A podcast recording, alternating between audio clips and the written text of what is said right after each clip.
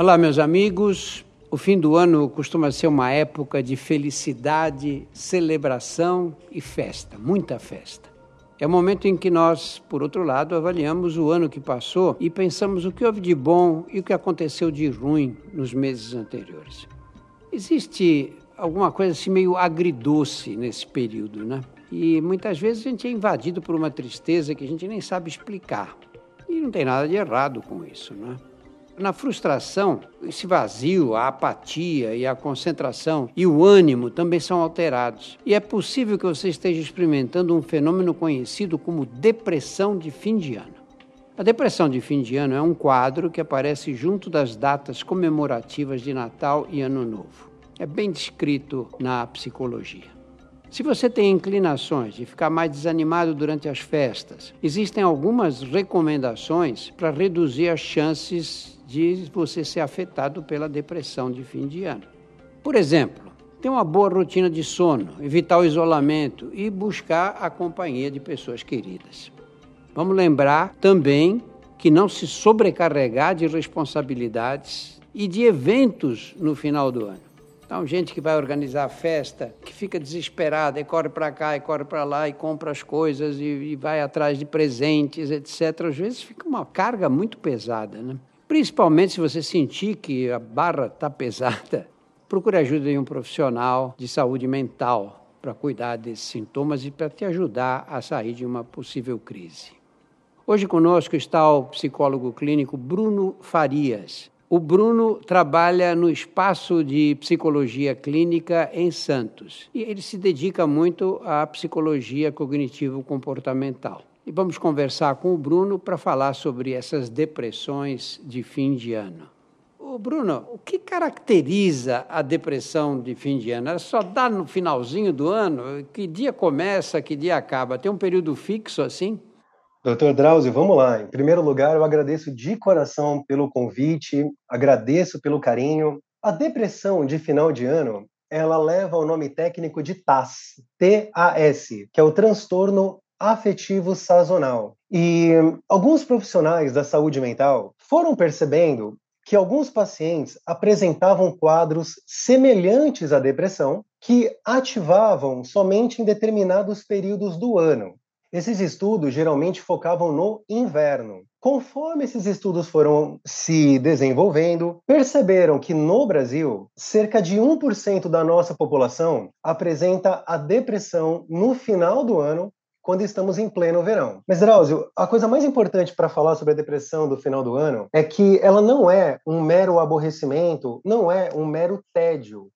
O paciente, quando está entediado, ele tem consciência que, quando estiver envolvido com uma atividade motivadora, aquele estado de espírito muda. Uma pessoa aborrecida porque teve um dia cheio, ficou preso no trânsito, sabe que um bom banho, uma boa noite de sono também vai recuperá-lo. Já a depressão de final de ano é um quadro que não causa incômodo, é um quadro que causa sofrimento. O paciente estará enfrentando sintomas muito severos que vão deixá-lo incapacitado. Então, acho que a primeira coisa bacana para trocarmos ideia, não se trata de um mero tédio nem de um mero aborrecimento. E esses sintomas aos quais você se referiu, quais são os principais? Né? Os principais sintomas são uma agonia. O paciente ele relata sensações físicas desagradáveis inespecíficas. Então é comum a pessoa falar que sente um aperto no peito, um bolo no estômago, e é uma agonia que vai deixá-lo inquieto, agitado. Junto com essa agonia, uma tristeza, uma tristeza profunda e incapacitante. E então, na depressão do final do ano, vamos perceber que o paciente apresenta uma desregulação emocional, que é quando a pessoa reage de uma forma emocionalmente desproporcional aos eventos, uma irritabilidade e uma impaciência aguda, confusão mental, doutor. É difícil para o paciente organizar como que ele vai trabalhar naquele dia, tomar decisões. Também vamos observar o abandono das atividades laborais e das atividades sociais. Alguns pacientes, eles estão, por exemplo, com uma viagem marcada para o final do ano. E quase chegando na data do embarque, eles cancelam, porque sentem que não têm condições de aproveitar aquele momento. E então esses são os sintomas principais: baixa energia, tristeza profunda, sensações físicas de agonia inespecíficas e também transtornos do sono. A depressão de final de ano afeta profundamente o sono dos pacientes. Que alterações do ritmo do sono, Bruno? A pessoa deita e não consegue dormir, ou ela deita, dorme, depois acorda no meio da madrugada e aí não consegue mais pegar no sono? Nesse quadro, doutor, geralmente é um sono intermitente. O paciente relata que ele acorda muitas vezes durante a noite, tem uma noite repleta de agonia, porque ele quer dormir e não consegue, se percebe muito agitado para conseguir dormir. Então, dorme alguns minutinhos, acorda novamente. Esse talvez seja o transtorno mais observado. E, e existem algumas pessoas que correm maior risco de desenvolver esse tipo de depressão, ou ela pode acontecer com qualquer um de nós? Doutor, essa pergunta é muito interessante. Existem sim pessoas que são mais propensas a ficarem deprimidas no final do ano. Esse quadro, o transtorno afetivo sazonal, ainda requer mais estudos. Nós não conhecemos esse quadro em sua total profundidade, mas o que sabemos até aqui é que existem três situações em que uma pessoa ela pode estar mais propensa. A primeira situação são pessoas que já têm predisposição à depressão. Então é aquele paciente que já lidou com a depressão em algum momento da vida, que já percebeu que em um certo final de ano ele já não esteve bem, a segunda situação, doutor, são das pessoas cujo final de ano irá despertar memórias afetivas. Por exemplo, aquela pessoa que sempre gostou do final do ano, sempre gostou das reuniões, mas esse ano, aquele ente querido que ela gostava tanto já não está mais entre nós. Por exemplo, aquela vovó que fazia uma rabanada deliciosa. Então, como será para esse paciente a interpretação desse final do ano, que vai despertar essas memórias afetivas. Talvez o luto não tenha sido bem elaborado, então precisamos tomar um certo cuidado. E eu acho muito importante falar sobre a terceira situação, porque ela está acometendo muitos jovens. 16 anos, 15 anos, 14 anos de idade, sofrendo de depressão no final do ano. Por quê? Essa característica ela é chamada de comparação. Pessoas com foco na comparação. Hoje em dia, doutor Drauzio, é comum as pessoas terem contas em quatro, cinco redes sociais ou até mais. Em cada uma dessas redes, teremos muitos bons conteúdos, mas também teremos os influencers. E o influencer é aquele que a todo momento vai apresentar uma vida épica, uma vida incrível. E o jovem vai consumindo esse conteúdo e se compara, a ponto de achar a própria vida ruim. Ele olha para a vida do influencer, que está passando um final de ano num lugar paradisíaco, numa festa, e o meu final de ano está aqui com a minha família. Então o meu final de ano é chato, é ruim. A, a jovem fala: olha, eu não quero ir para a praia, eu não vou me sentir bem com roupas de praia, porque o meu corpo não se assemelha ao corpo daquela influencer. E então eu não quero, vou ter vergonha. E essa comparação tem afetado muitas pessoas, como eu já disse, principalmente os jovens. Por isso que vale a pena os responsáveis ficarem de olho nos conteúdos que estão sendo consumidos. No Brasil, nós temos um grande especialista, né, que é o Cristiano Nabuco, que estuda esses efeitos e, infelizmente, nós estamos percebendo alguns jovens com esse foco na comparação, possuem a propensão para desenvolverem a depressão de final de ano. Bruno, que critério vocês usam para dizer, olha, isto é uma depressão de fim de ano? O simples fato de acontecer um episódio depressivo no final do ano já caracteriza? Não, não, doutor Drauzio. A depressão, ela é grave, é severa. O paciente percebe que há algo de errado com ele, porque a agonia e a tristeza profunda não vão abandoná-los. Ele está se sentindo mal de manhã, tarde e noite e a pessoa ela apresenta uma desregulação. As emoções estão desreguladas, a organização desregulada, motivação desregulada e a tristeza ela é uma emoção comum, faz parte da vida. E a tristeza, ela pode ter um objeto. Eu falo para você, poxa, doutor, esse final de ano, é, eu tô um pouco mais abalado porque me aconteceu isso. É a vida. Pode me incomodar a tristeza, mas ela não me deixa incapacitado. Então, acreditamos que essa é a diferença. E quando você identifica a depressão, faz o diagnóstico, fala, ah, tem tudo para ser uma depressão de fim de ano, como é que vocês encaminham o tratamento? Nossa, ótima pergunta. Doutor Drauzio, para toda a audiência que nos acompanha, ao perceber que o nosso familiar, o nosso amigo, ele não está bem, nós precisamos encaminhá-lo para profissionais da saúde mental capacitados. Aí parece que eu estou falando uma obviedade. E não é tão óbvio por conta de duas situações. A primeira é o um número gigantesco de charlatães que existem atuando na área da saúde como um todo. Mas nessa em particular, né?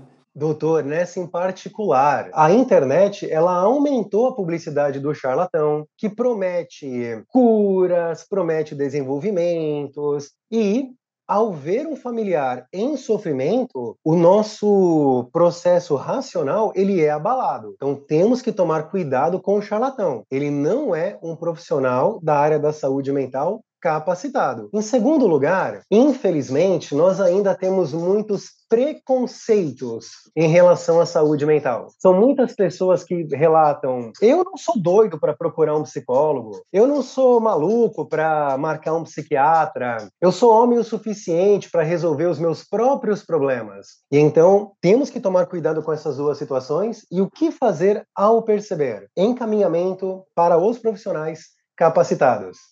Às vezes é a necessidade de prescrever medicamentos.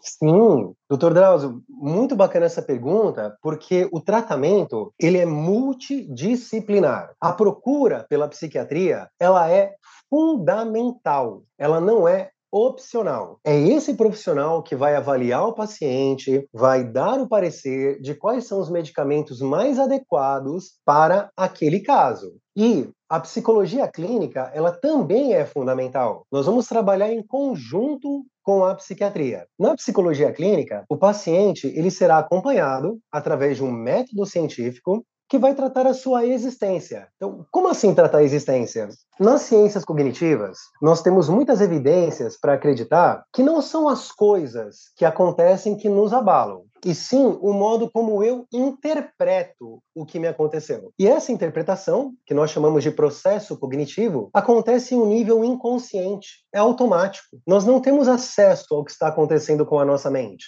E na psicologia clínica, nós vamos aprender sobre esse processo. Ele vai se tornando cada vez mais consciente, e com todo esse autoconhecimento, o paciente pode desenvolver habilidades para enfrentar esse quadro. Ele vai aprender técnicas que irão ajudá-lo. Enfim, a terapia oferece uma gama de recursos que vão ajudar o paciente a minimizar ou eliminar o quadro. Doutor, é muito comum trabalharmos em conjunto com a nutricionista, com o educador físico, ou seja, é toda uma equipe compartilhando saberes em prol do melhor para o paciente. Então vamos pegar uma pessoa que tenha tido um episódio ou dois desse tipo de depressão, ou dessa forma de depressão. O que se pode fazer para evitar que aconteça a segunda ou a terceira crise? Além de tudo que o senhor falou no início do nosso bate-papo, que isso é muito importante, nós sempre recomendamos o tratamento preventivo uma pessoa que já apresentou depressão de final de ano e essa data vai se aproximando, se ela percebe que ela não está muito legal, vale a pena ela buscar um profissional de forma preventiva. Não é bacana ela aguardar chegar ao final do ano para ver como que ela vai se sentir. Sabe, Drauzio, nós temos muitas evidências, muitos estudos que mostram os benefícios de estarmos em terapia. A pessoa não precisa ficar em terapia por 90 anos seguidos. Se ela quiser, vai fazer bem, mas não é necessário. Mas é muito benéfico procurar por uma terapia em certas fases da vida. Percebeu que a fase mudou, é bacana ter esse acompanhamento nesse momento. Então, para evitar a depressão de final de ano, muito importante procurar o tratamento preventivo para se fortalecer e conseguir vivenciar essa fase com o máximo de equilíbrio e saúde possível.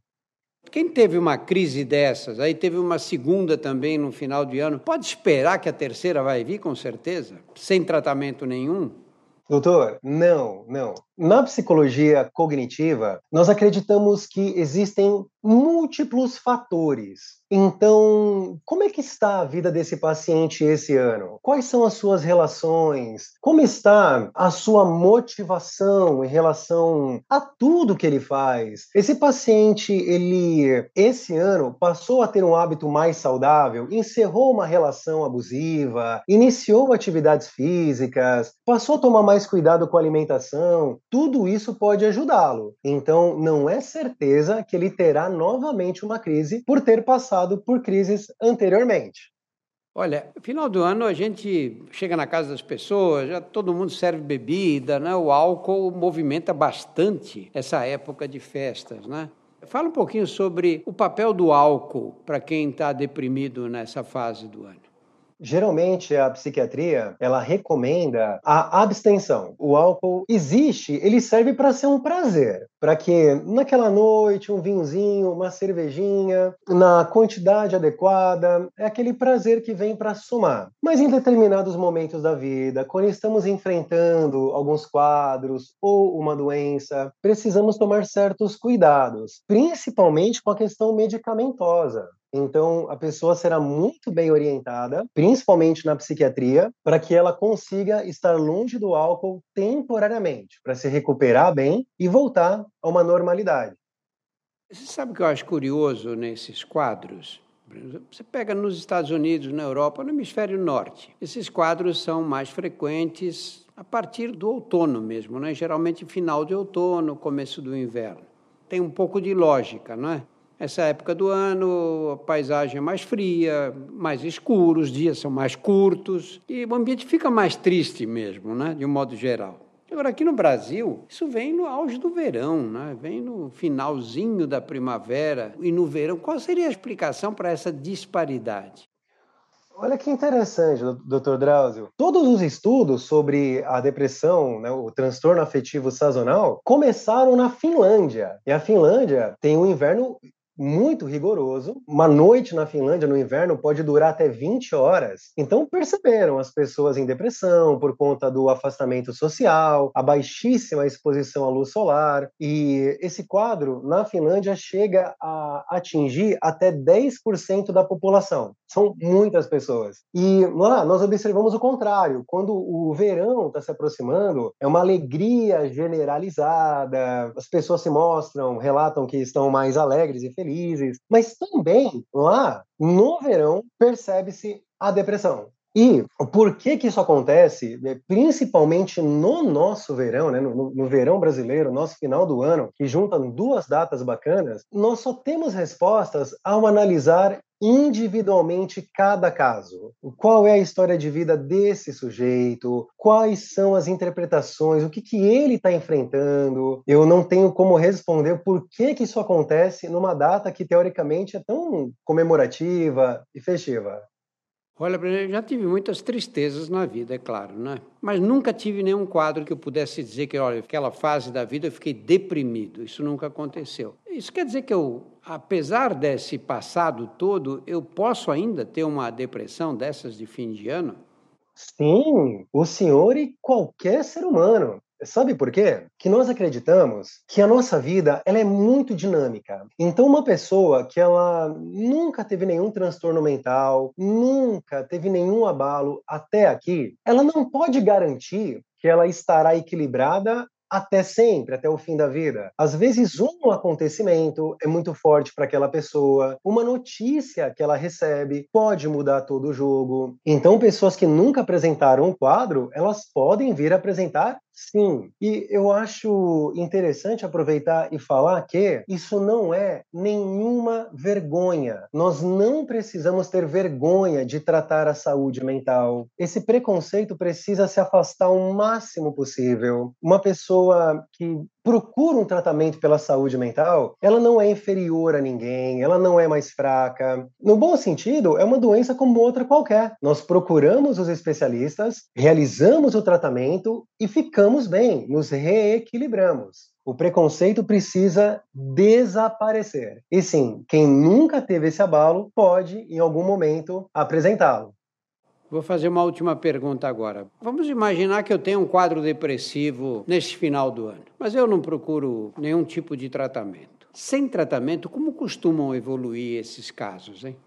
Doutor Drauzio, infelizmente, pessoas que não procuram tratamento geralmente abusam de substâncias para enfrentar os sintomas, para enfrentar essas sensações ruins. E também são pessoas que se isolam, acabam estando cada vez mais afastadas. A recomendação é que não façamos isso. Se uma pessoa perceber que ela não está legal, não se sente bem, procura pelo acompanhamento e faça essa procura o mais rápido possível. Dessa forma, ela consegue ser acompanhada para tratar a sua saúde da maneira mais adequada possível. É totalmente desaconselhável o paciente né, entre aspas, querer enfrentar esse quadro sozinho.